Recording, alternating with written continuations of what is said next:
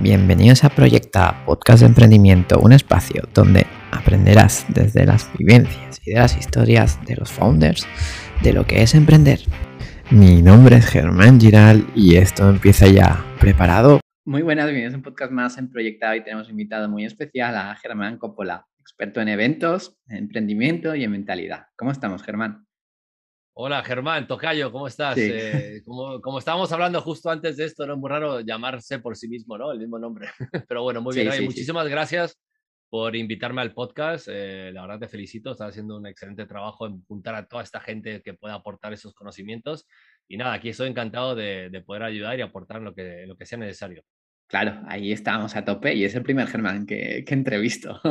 Se me hace algo extraño, pero bueno, vamos a ver. Pero cuéntanos, Germán, aparte de la introducción que te he hecho, eh, eh, cuéntanos un poco de ti y en qué proyectos estás ahora. Bueno, yo soy emprendedor de hace 20 años aproximadamente. Eh, toda la vida he emprendido. La verdad, nunca tuve la suerte o, no sé si la no fortuna de, de, no trabajar nunca para nadie, pero bueno, eso me ha dado mucho, mucho aprendizaje, ¿no? A raíz de, de, tener que, bueno, buscarte la vida casi, casi que constantemente reinventándote y pivotando. Y yo hace como 12 años monté una empresa de tecnología para eventos donde capturamos, integramos data a grandes marcas para entender cómo se comportan los asistentes en los eventos y poder sacar un retorno a la inversión, poder sacar datos de verdad que les puedan aportar a ellos a la hora de tomar decisiones y, poder entender un poco qué está pasando ¿no? en los eventos. A raíz de todo eso, bueno, pues he, he tenido que tocar en mi vida muchísimas tecnologías, entonces tengo la fortuna de ser muy digital y aparte de eso, eh, también tengo un podcast, lo cual es curioso, porque yo también hago entrevistas, pero estoy esta, vez del otro lado, eh, así que ya, ya, ya, te tendré que invitar al mío. Eh, tengo un podcast que se llama Emprendedos, que también entrevisto bueno, a emprendedores, y, y, tengo ahora un canal de YouTube que son contenidos que estoy generando más que todo para, pues, para poder aportar valor a, sobre productividad, sobre mindset, sobre emprendimiento, etcétera, ¿no? Y, y, otra cosa que me gusta hacer mucho es mentorías. También hago, soy mentor de startups, donde puedo ayudar a las startups tengo 20 años y he pasado por muchas etapas duras y complejas donde, bueno, les puedo ayudar un poco más que todo en ese inicio, ¿no? Cuando empiezas con un proyecto, un MVP, que todavía no tienes ni idea de cómo lo quieres agarrar, pues ahí les puedo, les puedo aportar algo también de valor. Bueno, le digo yo, la, la etapa del, del, filtro, ¿no? Porque ahí te das cuenta al inicio quién, quién vale para emprender y quién no, ¿no? Sí, sí, además es curioso, porque si tienes a muchos emprendedores, con el simple hecho de hablar cinco minutos con ellos, te das cuenta quién lo tiene claro y quién está haciéndolo porque mola, ¿no? Y dices, ya, pero emprender mola, pero si tienes, si tienes algo muy claro, ¿no? De cómo quieres hacer y ejercer, ¿no? Tu labor de, como emprendedor. Emprender mola, pero es un marrón y a veces es un poco de ser un pringado, ¿no? Sobre todo cuando empiezas a, crecer, ¿no? A crecer y a tener, y a tener empleados, ¿no? Que tienen, tienes que luchar pues por ellos, ¿no? Sí, es una lucha, e, es, es diferente cuando emprendes solo, cuando el solopreneur que dicen los americanos, es muy diferente a cuando tu empresa eh, crece, ¿no? Y tienes que contratar gente, porque ahí hay una, hay una guerra de egos y hay una cultura de empresa que nunca te habías planteado. Cuando montas tu negocio, no te planteas en cuál va a ser tu cultura o cuál va a ser tu, tu forma de, de, ejercer dentro de lo que va a ser una comunidad, ¿no? Que, va a ser tu negocio. Y, es cierto que hay mucha gestión de egos que, y, tienes que detectar muy rápido cuál es la manzana podrida, que siempre hay una, para, para que no te contamine el resto del equipo, ¿no? Pero bueno, tienes, tiene su, su, su, virtud, ¿no? El también hacer eso. Sí, sí, sí, sí, sí, Yo, yo también. Yo antes emprendía, eh, emprendí con los socios y ahora que estoy emprendiendo pues solo, pues, pues sí, sí que hay una gran diferencia, ¿no? Y ahora estoy más tranquilo, ¿no? Porque todo lo que, todo, todo, todo lo que pasa, pasa por mí, ¿no? Pasa por mí y yo decido, ¿no? Antes, antes a lo mejor era más lento, ¿no? El proceso, porque que tiene, que por supuesto que hay que emprender en un equipo y todo eso, pero, pero ahora estoy en esa etapa que, que me gusta, pero bueno, a lo mejor en un futuro, pues volver a emprender y volver a emprender, pues, pues con personas, ¿no? con, con otros socios, ¿no? Y bueno, ¿qué te, ¿qué te animó, cambiando de tema, qué te animó a emprender y cómo fueron tus inicios? Bueno, a mí me animó a emprender el hecho de que soy una persona que no lleva muy bien que le den órdenes. Entonces, yo creo que ese fue mi, desde pequeño, ese fue creo que mi, mi mayor incentivo a decir, bueno, oye, ¿por qué no puedo emprender y, y tener mi propio negocio? Siempre me ha gustado emprender y, ser líder, es algo que he hecho desde, desde muy pequeño. Y, y, bueno, cuando llegó el momento de la verdad, yo vivía en Estados Unidos y hace 20 años me mudé a España Y cuando me mudé a España dije, bueno, pues que tengo dos opciones, o consigo un trabajo o monto un negocio, ¿no? Y, al final terminé montando un negocio donde empecé siendo diseñador gráfico y empecé haciendo logotipos y papelería, catálogos, folletos, estamos, estamos hablando del 2001, ¿no? Donde el Internet todavía estaba empezando, eh, estaba, estaba entrando en lo, que es lo, que conocemos ahora, ¿no? Entonces, bueno, me decidí ir por ese lado a probar suerte y, bueno, por suerte, la verdad que, que no, me, no, me, fue mal en los inicios, eh, muy duro porque no conocía a nadie, estaba en un país nuevo, en cultura nueva, formas de hablar, de negociar, de ejecución, todo era nuevo para mí. Y, pero bueno, me metí en eso y al final ya me agarró el gusanillo. Dije, bueno, si puedo hacer esto, mañana puedo pivotar si es necesario y, ¿Qué, y es algo que he estado haciendo. ¿Qué choques culturales tuviste, hermano? Bueno, a ver, eh, yo soy uruguayo, soy, me crié en Latinoamérica, viví en Costa Rica muchos años, eh, viví en Guatemala también, entonces yo venía con una idiosincrasia eh, centroamericana, sudamericana, terminé en Miami estudiando en la universidad y todos mis amigos, o digamos que casi todo el entorno que yo me rodeaba eran latinoamericanos, aparte de algunos europeos y obviamente, ¿no? Que, que siempre hay españoles y gente de otra parte de, Europa. Eh, pero claro, cuando llegas aquí, cuando llegas a Madrid, incluso mi madre es gallega, o sea, ojo, que, que, yo, tengo, yo tengo raíces españolas, pero bueno, madre que emigró a Uruguay muy pequeñita, muy joven, entonces cultura española siempre ha habido en mi casa, pero no, no tan firme, ¿no? Y cuando llegas a un país nuevo, pues obviamente hay un cambio cultural, ¿no? Hay un cambio de cómo se habla, eh, el acento, la forma, eh, para nosotros el latinoamericano siempre decimos el español es como muy, muy brusco hablando, ¿no? Porque tiene una forma de hablar que, es, que no es tan suave, es más directo, el latinoamericano nosotros damos vueltas mil veces antes de decir algo, ¿no? Aquí en España las cosas son como son, lo cual yo lo agradecí siempre, pero en el, en el fondo empiezas a entender que, claro, yo para vender algo, para eh, ofrecer mis servicios, tenía que mimetizar mi forma, mi discurso, ¿no? Eh, con la cultura para que me entendiera y, ah. soy yo el que se ha venido a vivir a España y soy yo el que tiene que cerrar ese, ese gap, ¿no? Ese abismo que hay entre las dos culturas, que no es muy grande, pero en el fondo siempre hay un gap cultural, ¿no? Que tienes que, asumir. Como me, he movido tanto en la vida, pues por suerte he entendido que soy yo el que se tiene que, que tiene que cambiar y no la persona que lleva aquí toda su vida. Claro. Entonces, bueno. Adaptarse a morir, ¿no? Exactamente, pero no me puedo quejar en absoluto. Yo 20 años estupendos en España y la verdad que todo, todo ha sido maravillas, así que no, no tengo quejas. Qué bueno. Y después de la papelería, eh, ¿qué otros emprendimientos has tenido?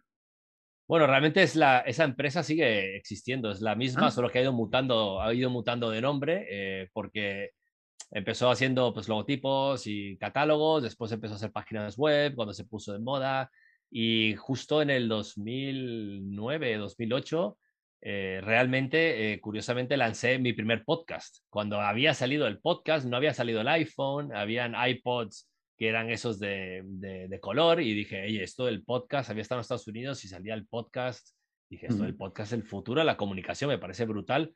Entonces hice toda una campaña y empecé a vender podcast, vendí uno, uno nada más, ¿eh? porque la gente decía, ¿qué es eso? ¿Qué es un podcast? ¿Cómo lo escucho? ¿Dónde me lo bajo? ¿Cómo lo veo? Claro, era todo muy nuevo e incluso había, había montado una cabina de grabación, había invertido un montón de ah. miles de euros, pero insonorizada, tenía a una persona que era mi ingeniero de sonido, o sea, podcast, quería hacer podcast de verdad, ¿no? ¿Y salió, salió a cuenta hacerse podcast? No salió a cuenta en absoluto, perdí mucho dinero, gané mucha experiencia, pero, pero perdí mucho dinero, ¿no? Y, y, hace dos años y, eh, por fin volví a hacer podcast. Pero claro, con un micrófono que no te cuesta más de 100 euros, ¿no? Y así todo. Claro que antes era, era diferente, ¿no? La, la, idiosincrasia. Y ahí mi empresa ha ido mutando realmente. Yo lo que he hecho mucho es pivotar, he ido mirando oportunidades, buscando oportunidades y, y pivotando. Y al final, como trabajamos con agencias y marcas, empezamos a detectar el desorden que había en los eventos, que no se miden, que son un caos, que la gente entra al evento y nadie sabe qué hace qué, ni con qué interactúas, ni qué consumes y vimos una posibilidad de montar una plataforma que pudiera tener una trazabilidad de la gente que entra hasta que se va, que consume y empezamos a usar tecnologías como la radiofrecuencia, NFC, las pulseras y fuimos uno de los pioneros en, empezar a instaurar ese tipo de tendencias para poder entender un poco cómo se movía la gente y dar ese dato, ese feedback a la marca para que entendiera si realmente la inversión que había hecho en el evento valía la pena o, mejor Claro, porque las grandes marcas no suelen medir, ¿no? Todo, todo eso. Y hace 10 años que empezamos nosotros, no. La verdad, el Big Data era algo que se estaba empezando a hablar y, y, la data era algo como, sí, Google Analytics y poco más. No había una medición la medición se basaba en cuántas gorras y camisetas daban en los, en los eventos.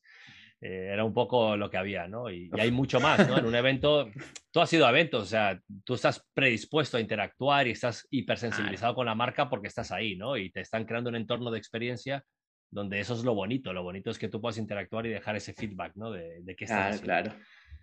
Sí, yo, yo además conocí en, eh, en el For Years For Now eh, también a, unos emprendedores que ya, ya detectaban eh, que por inteligencia artificial seguían las marcas, ¿no? Entonces, si salía Estrella Damm, ¿no? Pues ya lo detectaba y ya lo computaba como, como una vista, ¿no? Y, así ven la tele, ¿no? De, forma automática. Y bueno, estamos, creo que hemos avanzado, ¿no? De, de, de ir a gorras a que ya se puede contabilizar todo, ¿no? Sí, se puede, siempre y cuando eh, las empresas estén dispuestas a invertir en tecnología y en digitalización. Que muchas ahora mismo eh, se, han avanzado, se han adelantado a lo que tenían, eh, digamos, en su roadmap por el tema del COVID, pero hay muchas que todavía siguen invirtiendo cientos de miles de euros y, no tienen, no saben qué pasa en sus eventos, ¿no? Y bueno, eso es algo que ya son decisiones de presupuestos de marketing y son clientes que nos interesa muchísimo porque les queremos ayudar. Realmente sabemos que aportamos un valor bastante importante en ese nicho de mercado. ¿no? Sí. Y bueno, Germán, eh, ahora que no, nos has contado que esta empresa ha mutado, eh, cuéntanos bien, ¿no? ya, ya, nos has adelantado un poco, pero ¿qué es Yumiwi? Eh, Yumiwi. Sí, Yumiwi significa you, me and we, escrito, escrito mal, ¿no? Realmente viene, viene de eso. es un nombre que lo tenía en la cabeza hace no, no, sé, 15 años más o menos que, que se me ocurrió una charla, alguien dijo you, me, we en inglés y, y yo lo escribí como es el nombre de la empresa y registré el dominio, dije algún día lo usaremos, algún día lo usaremos. Y realmente Yumiwi es eso, Yumiwi es, eh, o sea, tus eventos, You, ¿no? Tus eventos, eh, mi, mi tecnología, ¿no? La parte que hace yo, y juntos creamos un ecosistema donde podemos realmente medir y tener una trazabilidad de lo que está pasando, ¿no? Entonces, Yumiwi lo que hace es ayudar a las empresas y trabajamos con empresas como Volkswagen, con Audi, con Mau, ayudamos muchas empresas a que cuando ellos monten sus eventos, ellos puedan tener realmente entender qué está pasando y, saber más que todo si, la inversión es buena, ¿no? Porque muchas veces hay diferentes objetivos, obviamente. Por ejemplo, Mao puede tener un objetivo de saber si a la gente, a qué tipo de perfiles de edades les gusta qué tipo de, cervezas, ¿no? O, si Volkswagen quiere saber si estás a punto o no de cambiar tu coche para que te puedan te pueda llamar un concesionario y poder ofrecerte algo y o algunas ventajas para que cambies y cambies a su marca, ¿no? O sea, hay mucha data, que se hace mucho data mining y se, y se limpia mucha esa data para cuando le llega a ellos a su CRM, realmente lo que hacemos nosotros es integrarnos 100% al CRM de la empresa para que ese dato llegue limpio y depurado con el objetivo de que ellos puedan tomar una decisión comercial, enfocado en una rentabilidad, en un retorno. ¿no? Entonces, Yumiwi realmente se basa en eso. Es, los eventos son un potencial brutal para capturar leads, para entender en qué posición están en ese, digamos, en ese flow o, en ese journey mm. del, del, consumidor y es ahí donde entramos nosotros para ayudar a las marcas a que sus departamentos de marketing tengan esa data y la puedan utilizar para tomar mejores decisiones. Sí, como, bueno, ya has dado, ejemplos, ¿no? Eh, eh, pero en, en, en, los, en, los, eventos, ¿cómo, cómo se integra todo, todo esto? Sí, la integración tiene que ser desde el principio del evento. Es decir, cuando alguien te hace una invitación a un evento y te manda la invitación y tú llegas con el QR, ahí es cuando nosotros entramos desde la previa, hacemos toda esa gestión, la plataforma hace toda esa gestión.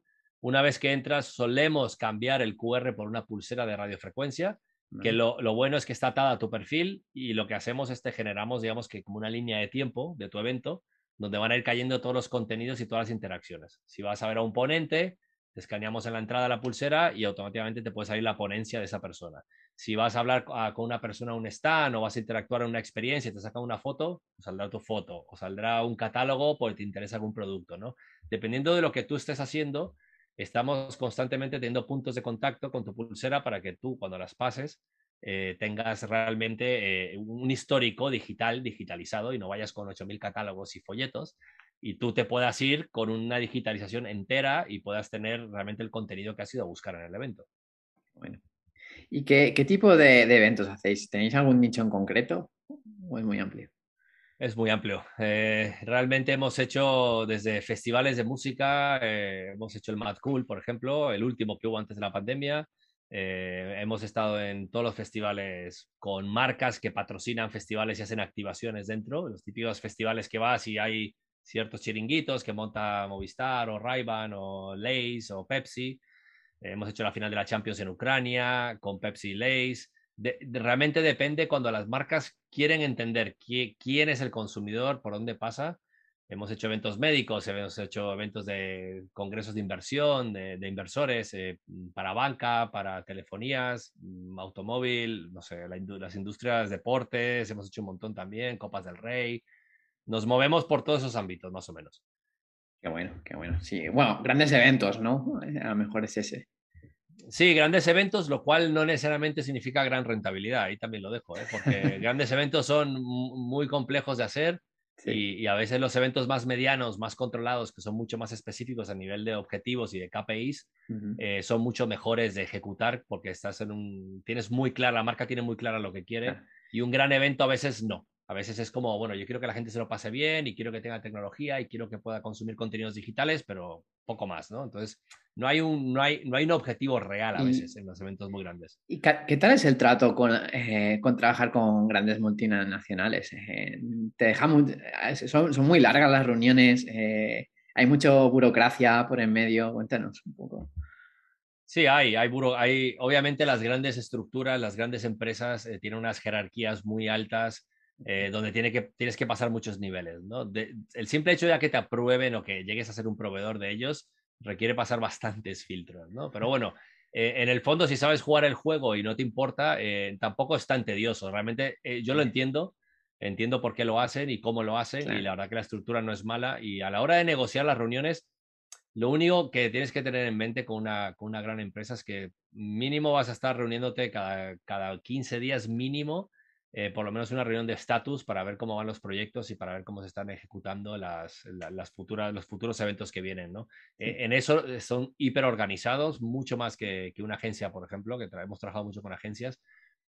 porque la agencia, claro, se rige por el cliente. Si el cliente está tarde, la agencia está tarde. Entonces, al final es como un, ¿no? un, un, eslabón, tú estás esperando y si la agencia no te contesta y tienes que montar el evento y todavía no tienes los recursos, tienes que esperar, ¿no? En cambio, a un cliente le puedes poner un poquito más de presión, ¿no? Depende de cómo tengas la gestión. Pero bueno, sí, hay, hay niveles y niveles, pero te acostumbras a todo, ¿no? En el fondo yo creo que, que trabajan muy bien, son muy eficientes, pagan muy bien, que es lo más importante, porque en el fondo es, tienen estructuras muy, muy firmes y una vez que pasas los filtros y entras, pues obviamente te beneficia bastante, ¿no? Como empresa. Sí, digamos que se agradece, ¿no? Y bueno, ya hemos hablado de, de Yumiwi. Eh, háblanos un poco más de tu faceta como, como mentor. ¿Qué, qué, qué experiencias has tenido? Bueno, de todo. La verdad que la, mentoría es un universo, como digo yo, nunca puedes estar preparado para, para nada, porque sí. te sientas con una persona y te cuenta una historia y espera que tú le des una respuesta y te puede estar contando una historia sobre un nicho que en tu vida habías escuchado, ¿no? Ahora está en boca de todos los NFTs estos los non-fungible tokens, y de repente uno me dijo que iban a, hacer una gamificación con e-games y NFT y, me empezó a contar unas cosas y yo, yo claro, sigo mucha tecnología, pero para entender el nicho y el por qué, te, tienes que estar preparado un poco a, a, salir, a salir de eso y realmente ver la esencia de la persona, realmente ver el core del emprendedor y, entender la pasión que tiene detrás, eh, cómo lo quiere llevar, a dónde lo quiere llevar, si realmente tiene el sueño claro o tiene la, la trayectoria clara y sabe lo que, lo que, lo que, es, lo que requiere ¿no? ser emprendedor. Es una de las cosas que yo me, me enfoco más. Y después es cierto que hay mucha gente que, que bueno, que, que, está perdida por cómo consigo mi primer cliente o cómo hago para... Mm, ¿Quién es mi target? ¿no? ¿Dónde está mi nicho? ¿no? Y bueno, yo tengo un curso en, eh, que está ahí grabado en Udemy, lo, lo podéis ver también, que, que, habla sobre cómo crear un avatar, ¿no? Un buyer's persona y un, un mapa de empatía para realmente entender quién es ese cliente ideal, que es para mí crítico, es algo que, que doy mucho en las clases que hago. Que se tiene que saber. porque a veces crees que es un hombre y al final cuando haces ese ejercicio es una mujer y entonces todo tu enfoque, tu comunicación y tu estructura tienes que modificar y cambiar para, para, para ese cliente que es al que le estás hablando, ¿no? Entonces, eh, depende, la verdad que a mí me llama mucho la atención los primeros 15 minutos de escuchar ¿no? y absorber eh, ¿y cómo se os ha ocurrido esa idea? ¿no? Me, soy, soy curioso en entender, oye, pero ¿cómo se te ha ocurrido llegar a esta conclusión de que esto es algo que la gente necesita y está dispuesta a pagar? ¿no? Y esa es una pregunta muy incómoda. Cuando tú dices, ¿la gente necesita esto, está dispuesta a pagarla? Yo creo que sí, y el creer no, no sirve de, de, nada. Tienes que saber. Sí, sobre todo al inicio, ¿no? Ya, ya sí que luego, pues ya el emprendedor ya está como acostumbrado, ¿no? Pero sí que a los, los que están empezando, pues sí, sí que se les atraganta esa, esa respuesta, ¿no? Incluso algunos no te la saben ni, responder, ¿no? a mí me pasan las asesorías. claro, sí, tú también lo habrás visto, que en el fondo dices, hay gente que no sabe por qué lo hace. Hay, hay, gente que lo tiene muy claro y yo creo que son los que triunfan, ¿no? En el fondo y, y, y los que no tienen claro bueno, hay, hay de todo también, ¿eh? También tengo que decir que hay gente que de todo, que parece que no y al final pues remontan. y hay otros que parece que lo suelen tener y al revés eh, y que no llega a ninguna parte. Pero bueno. Claro van, van saliendo, ¿no? si no, pues pivotar, ¿no? Es lo que, lo que toca, ¿no? bueno, si, si, vas a ser emprendedor y no pivotas, no seas emprendedor. Porque tu no pivotas, no la cagas, no hay errores, eh, exacto, todo eso. Ah, eso es, bueno, los errores. ya te contaré yo. sí, mira, ahora, ahora vamos. Eh, de todos tus emprendimientos, ¿cuál ha sido tu momento de más incertidumbre que hayas tenido? Ay, Dios, ahí sí que me has agarrado. ¿eh? eh, yo creo que, honestamente, por la industria en la que estoy ahora, yo creo que el COVID fue para mí eh, el momento de más incertidumbre. Y seguro es un tópico que escuchas mucho ahora en los podcasts. Sí. Eh, pero claro, ten en cuenta que yo me dedico a eventos y cuando hay cuarentena y cancelan todos los eventos, yo no, yo no puedo hacer nada virtual si no hay un evento físico, ¿no? Y, y aunque mucha gente se ha ido a lo virtual, honestamente, eh, eso de que el evento híbrido, eso es una mentira. El evento no es híbrido, el evento es físico y lo híbrido es una acción y lo dejo clarísimo. Y yo me peleo mucho con la gente que dice que hace eventos híbridos, para mí no son eventos. La digitalización de un evento está bien, pero es un evento, eh, es una acción, no es, para mí no es un evento. Un evento es cuando juntas gente y tienes un ecosistema, ¿no? Yo creo que en el momento pero más. sí, sí que es cierto que hay, que hay híbridos, ¿no? Que hay híbridos que hay que te venden la experiencia online y, y, puedes ir al evento, ¿no? Y de alguna forma, pues, no haces networking, pero puedes, puedes asistir a las charlas online, ¿no? Sí, no es lo mismo, por supuesto. Yo no le llamaría evento, le llamaría acción y ya está. es una acción donde yo ejecuto, pues sí, tus ponentes, pero no es lo mismo el nivel de atención que tienes sentado en una sala con un ponente hablando que tienes tú detrás de una cámara cuando te suena el móvil o miras el WhatsApp o miras tal cosa, no es lo mismo. O sea, e, ese respeto que tienes ante, ante el, e, el entorno físico lo pierdes completamente online, ¿no? Y el, y el, gravísimo error del híbrido es haber intentado replicar las normas que tiene el evento físico al digital. El digital tiene otras normas que hay que entenderlas. O sea, el digital no puede funcionar nunca como un evento físico ni un evento físico como uno digital, ¿no? Entonces, estamos en, en los inicios, en los pañales de esto, eh, pero bueno, yo insisto en que yo no le llamo híbrido y nunca me quise meter en ese entorno porque realmente soy fiel creyente que los eventos y la gente tiene que tener conexión humana y se van a juntar y los eventos cuando vuelvan, eh, más está viendo que el híbrido cada vez baja más, ¿no? Aunque te intenten ofrecer, la gente prefiere ir ya y sácame de aquí, no, sácame de mi casa, sácame de la oficina, ¿no? Y bueno, volviendo a tu pregunta, yo creo que fue el momento más difícil nuestro porque éramos casi 14 personas y terminamos siendo cuatro, ¿no? En la empresa. Entonces fue, fue un momento complejo para todos porque te quedas, te quedas viendo qué hago ahora, cuánto va a durar esto. ¿Y cómo, y... cómo sobreviviste? Bueno, con mucha magia y la verdad que tuvimos mucha suerte porque tuvimos un par de clientes que siguieron haciendo eventos, haciendo PCRs eh, mm. en, plena pandemia, o sea, estamos hablando de en plena pandemia cuando no te podías ni siquiera mover entre comunidades autónomas, tenemos que sacar permisos de movilidad para movernos, para ir a los eventos, para llevar dispositivos, para llevar toda la tecnología, etcétera. Y tuvimos mucha suerte con eso y, bueno, después tiramos, como hizo todo el mundo, yo creo, tiró de ICOs, ¿no? Eh, tiramos de créditos ICOs para, para aguantar un poco el, tener un fondo de armario, ¿no? Y, y respirar, ¿no? Eh, esos 12, 16, 18 meses casi que, que han sido, ahora ya estamos volviendo a ver eventos, eh, es cierto, pero no comparado a lo que veíamos en el, 2000, en el verano del 2019. ¿Y ahora sois 14 y habéis vuelto a 14 o estáis ahí ahí? No, no, no, ahora no somos, éramos 14 y terminamos siendo 3. Y ahora somos 3, seguimos siendo 3 y seguiremos siendo 3 hasta que veamos que realmente eh, se estabilice, ¿no? A ver, somos, literalmente somos tres, pero tenemos un grupo de, gente con la que colaboramos, o sea, tenemos freelancers y gente, no, digo, digo en plantilla, ¿no? Que lo típico, que reduces plantilla, pero si es con un equipo eh, de gente que te pueda aportar, ¿no? Mucho, mucho know-how. Si realmente es mucha tecnología y la plataforma ya estaba, estuvimos siete años desarrollando la plataforma, la plataforma estaba ya a un nivel muy estable, por suerte, no nos pilló en pleno desarrollo, entonces no teníamos mucho mantenimiento que seguir haciendo, ¿no?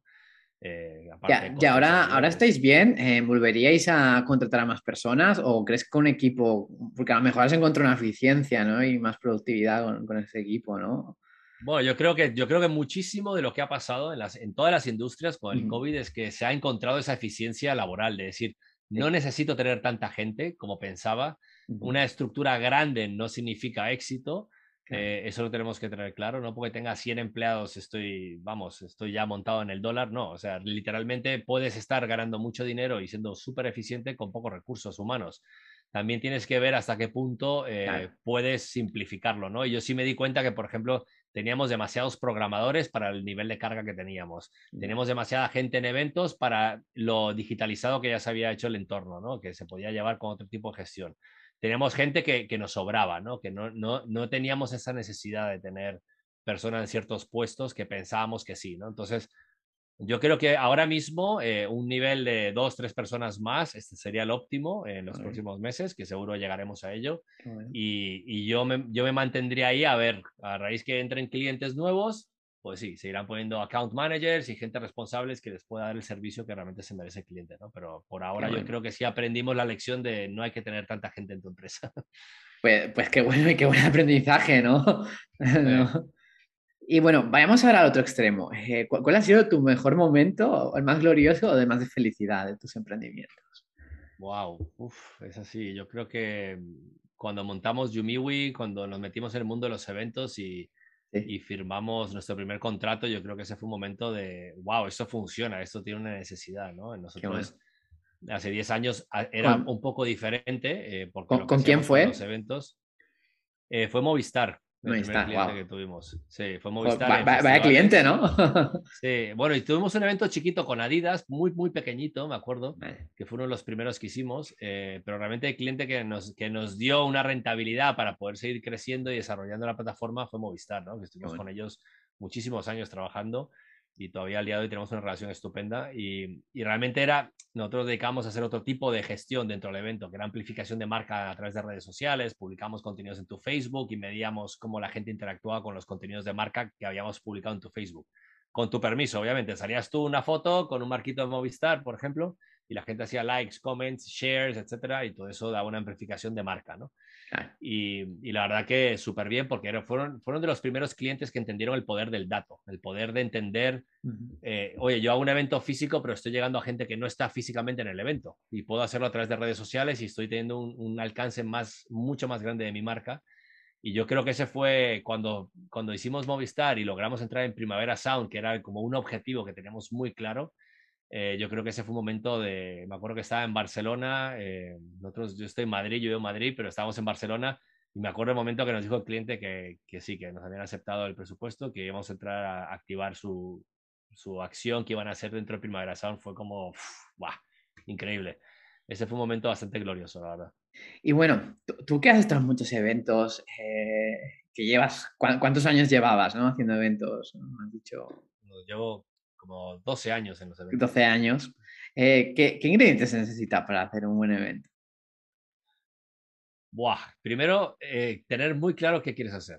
Que es, que es, un ingrediente que, aunque parezca la cosa más sencilla del mundo, hay gente que no tiene claro por qué está haciendo el evento. Si es branding, si es, si es algo más tirando más awareness, branding awareness, si es captura de leads, si es un, un lanzamiento de un producto porque quieren notoriedad en la prensa, eh, realmente hay que tener muy claro eh, cuál es el objetivo primordial antes de montar cualquier tipo de evento. Y después el resultado, es decir, una vez que, que, pones todo el esfuerzo, el esmero, el dinero, los recursos, buscas el sitio perfecto, tienes a la gente organizada, tienes todo planificado, montas el show que quieres montar. Si no tienes un dato detrás de eso, si no tienes un dato que realmente te justifique si funcionó o no funcionó, realmente es muy difícil. Entonces, el saber qué quieres hacer junto con saber si lo hiciste bien, yo creo que es la clave antes de montar cualquier tipo de evento. Tener eso, muchas veces nos llaman ya con el evento montado y nos dicen, oye, queremos que entres a poner la tecnología y, a veces tengo que decir que no, porque es que como tienes montado el evento, pero ¿cuál es el objetivo del evento? ¿Qué quieres sacar? No, yo solo quiero que la gente tenga tecnología.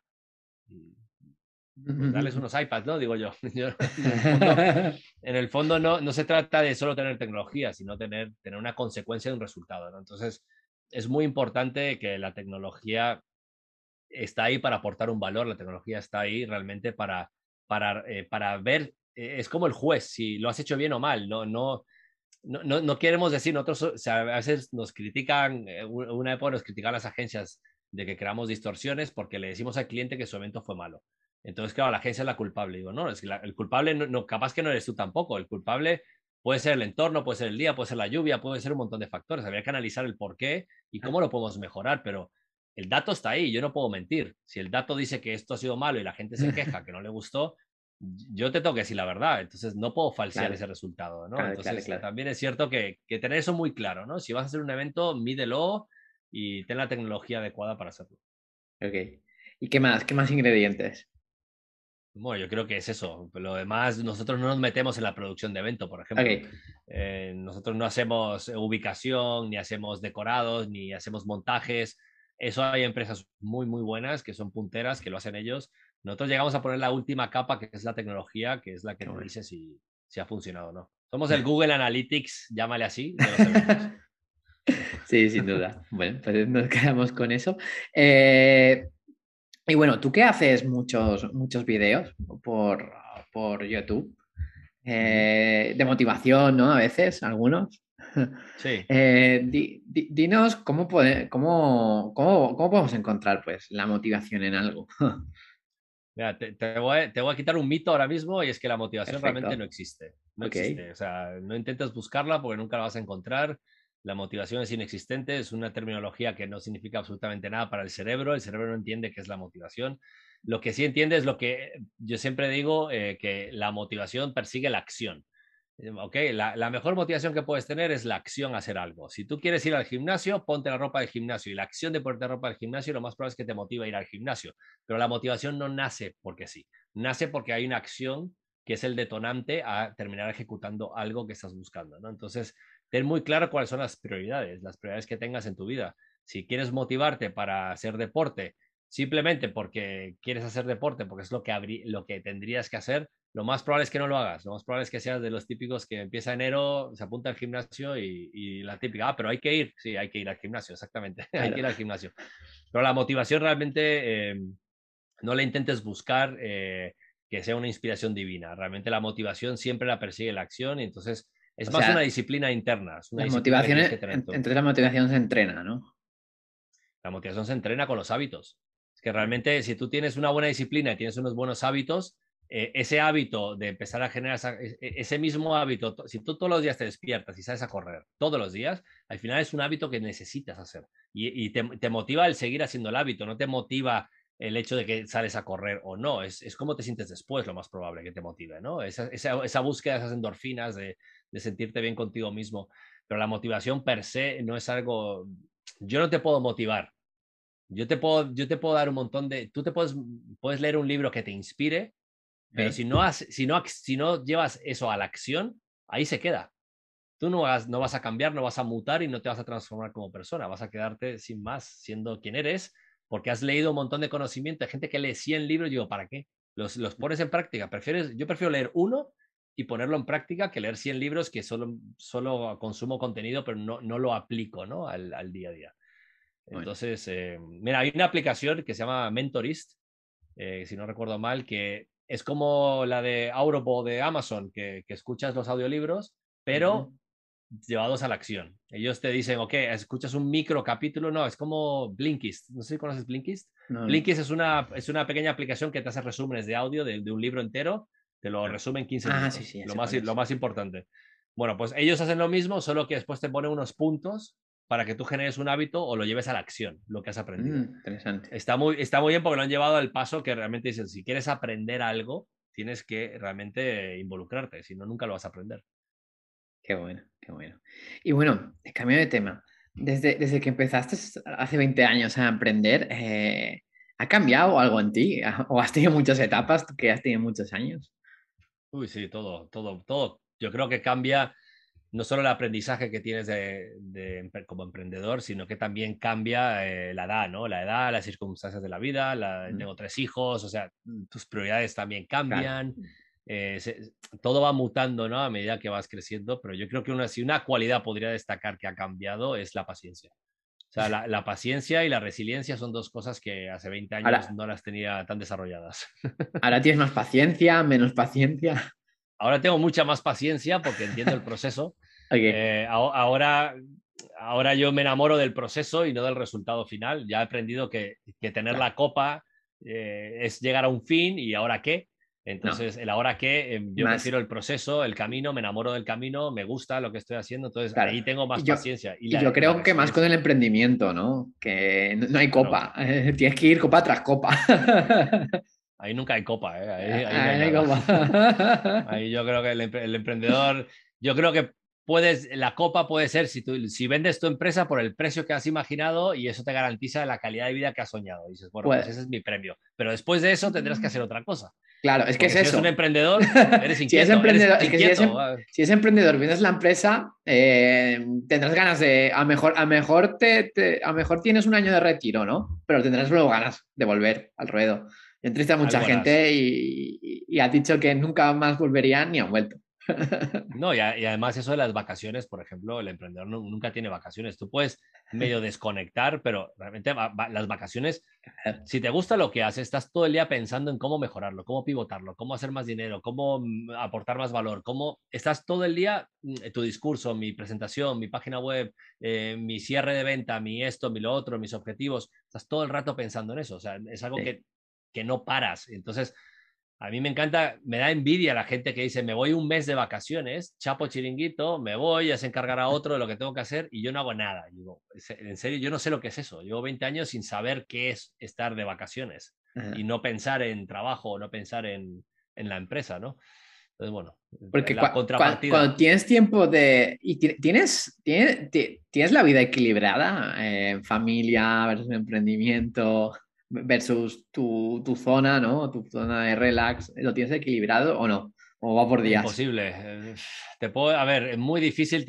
lo suelo intentar tener equilibrado, pero no necesariamente lo tengo equilibrado. O sea, es cierto que últimamente lo tengo mucho más equilibrado, eh, pero es, es, para mí es, un, es una ecuación bastante sencilla. Es, tienes que tener tiempo para ti, cuánto y cómo lo tienes que decidir tú en tu entorno, en tu vida. Tienes que tener tiempo para tu familia, porque la verdad, si tienes hijos, tienes que tener tiempo para tu familia. Si no te pierdes una de las etapas más bonitas y ya cuando crezcan, ya, ya tendrás otro tiempo, más tiempo para otras cosas, porque van a pasar de ti. Pero mientras sean pequeños, eh, realmente tienes que tener tiempo para la familia y tienes que tener tiempo para el trabajo y para pensar en esas cosas, ¿no? Y, y, y el que las tres no, no convivan es muy importante tener ese equilibrio, ¿no? Es a mí, por ejemplo, me gusta despertarme temprano en la mañana y, tener unas tres horas para mí. Yo me, mm, ponle que me despierta a las seis, a veces tengo entre tres hasta cuatro horas y, arranco a las diez de la mañana, pero mm, pues medito, hago deporte, leo, eh, me, hago un curso, escribo algo,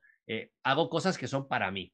Literalmente, porque si tú no eres fuerte, si tú no tienes un centro y no estás bien centrado en lo que tienes que hacer como emprendedor y como padre de familia y marido, etcétera, no lo vas a hacer bien.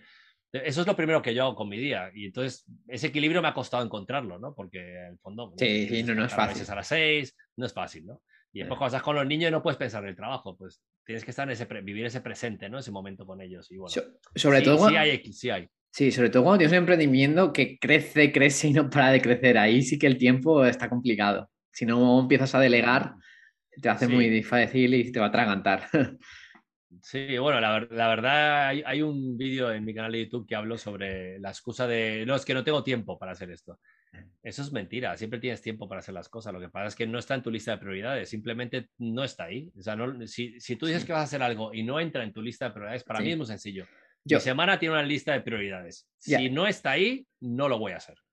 Yo creo que esto es opinión que, que la, la, gente no, nos ordena su día, ¿no? Entonces ve que hay mucho trabajo y dice, no tengo tiempo. Pero en verdad, si tuvieras un orden, ¿no? Eh, si tuvieras pues horas para esto, como haces tú, ¿no? Horas para esto, para el otro y para lo otro, pues sí tendrías tiempo para todo. Pero bueno, es eh, cuesta mucho, ¿no? Llegar a, a tu punto, ¿no? Eh, yo lo entiendo, no pasa nada. A ver, yo tampoco estoy en el, en, el, en el, zen universal. De... Imagino. Pero a ver, también tengo mis deslices, ¿no? Pero, pero en el fondo es cierto que, que, intento, a ver, intento ser muy, muy, yo soy muy creativo y tengo un problema con la atención, o sea, la atención fugitiva y, esto, cuesta... y, esto me pasa a mí con los podcasts, con las, con las entrevistas, que la gente que lleva tres años emprendiendo te, digo, te dice, no tengo tiempo. Y ya los grandes em, emprendedores que tienen más de un negocio y no sé qué, pues sí sacan el tiempo. ¿Por qué? Porque tienen un orden y lo tienen más claro, ¿no? a ver, es, si, tú, si tú, por ejemplo, Germán, si tú dices, mira, tengo 30 días, ¿no? Eh, eh, para hacer esto y lo planificas, realmente lo puedes llegar a hacer. O sea, no, es que el tiempo es una planificación, es una gestión del tiempo. El tiempo lo tenemos todos. O sea, Elon Musk tiene el mismo tiempo que, tienes tú, que tengo yo. Por supuesto. Y, él está mandando cohetes a Marte y yo no. Digo, entonces algo está haciendo mal con mi tiempo. Pues lo más probable, lo más probable es que una gestión de mi tiempo no sea tan efectiva como la suya, ¿no? Y hay gente que trabaja cuatro horas que es hiperproductiva y esa es otra. O sea, ese, ese legado que nos han dejado nuestros padres y las generaciones antiguas de tienes que trabajar y romperte el culo, eso ya, eso, eso no es así. O sea, tú puedes trabajar cuatro o cinco horas sumamente e, eficientes y efectivas y produces más que gente que está en la oficina nueve horas. Si no te distraes con el móvil, con las redes sociales, si no te bajas a, a tomar 27 cafés o fumar 27 cigarros, que hay mucha gente que pierde tiempo en todo eso. Uf, sí. no llegas a casa y dices, no, es que ya llego cansado a las 8 no tengo tiempo de hacer deporte.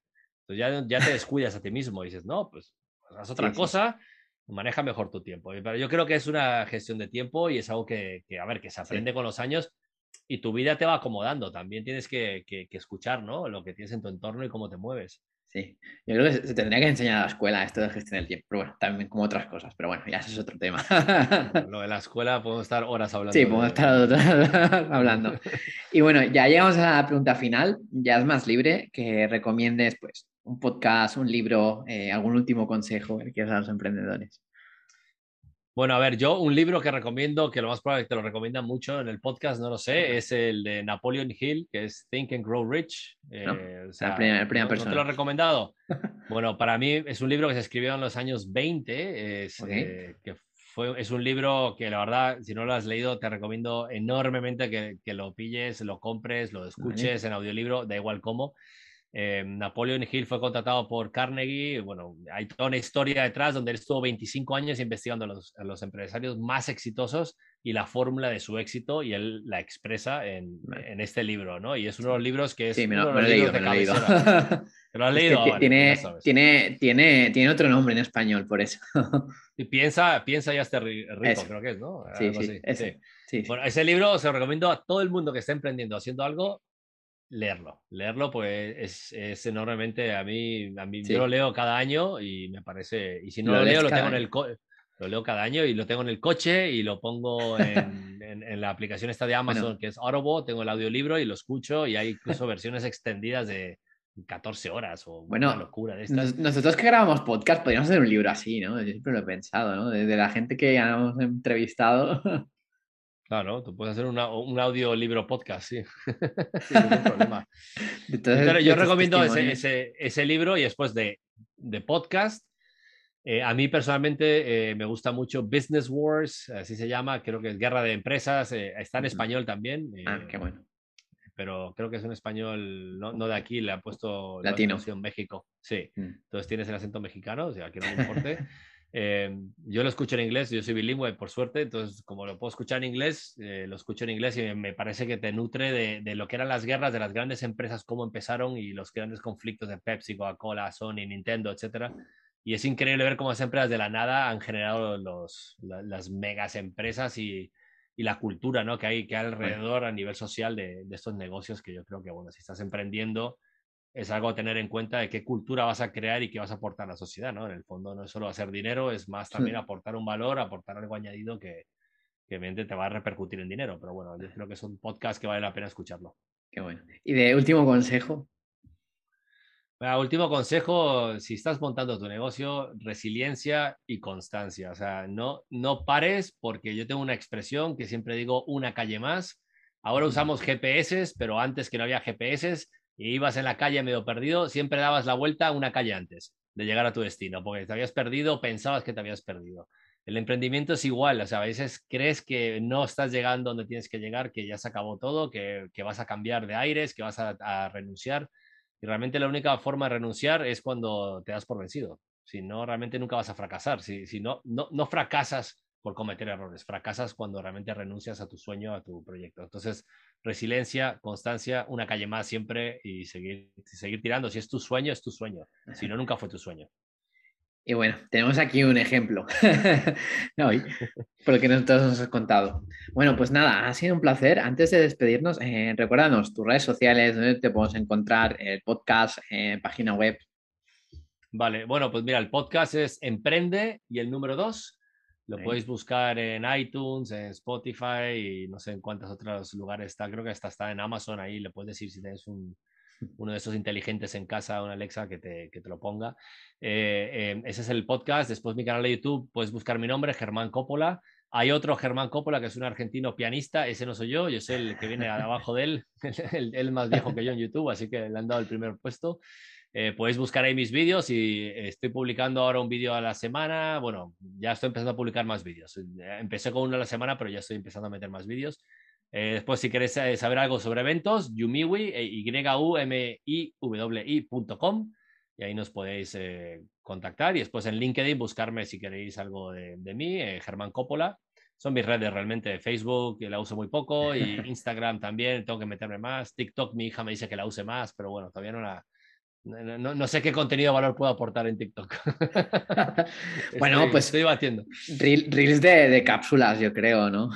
Sí, sí, pero bueno, al final como estás creando tanto contenido, tienes que mutar en tantas plataformas, eh, estoy centrándome en, lo que quiero crear primero y después ya buscaremos la forma de... ¿Y en LinkedIn también sale el pianista o no? ¿O eres el único, Germán Coppola? No, no, bueno, en LinkedIn creo que hay más Germán Coppolas, ¿eh?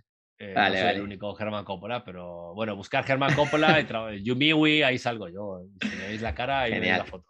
Genial. Decirle a la gente que también se suscriba a nuestro podcast pues, para traer a otros emprendedores como Germán o de otro tipo y que si os ha gustado que lo compartáis ¿no? con los amigos eh, o con otros emprendedores y nada, ha sido todo un placer. Igualmente, Germán, mil gracias por, bueno, por, primero por la labor que estás haciendo, porque la verdad entiendo lo que es entrevistar y buscar entrevistas y, montar el podcast. Sé que tienes su trabajo detrás y, seleccionar a los perfiles. Entonces, bueno, te felicito por lo que estás creando, lo que estás haciendo y todo lo que estás aportando, que lo más bonito es lo que estás aportando contenido de valor a la comunidad de emprendedores y, eso se aprecia, ¿no? Cuando hay gente que, que, da, que, da, y no espera recibir nada a cambio. Seguro que recibirás mucho, pero ahora mismo, como estás aportando, te felicito y bueno, mil gracias, un placer haber estado aquí el día de hoy contigo. Nada, a ti, gracias por todo. Hasta la próxima. Gracias, Germán. Chao. Adiós.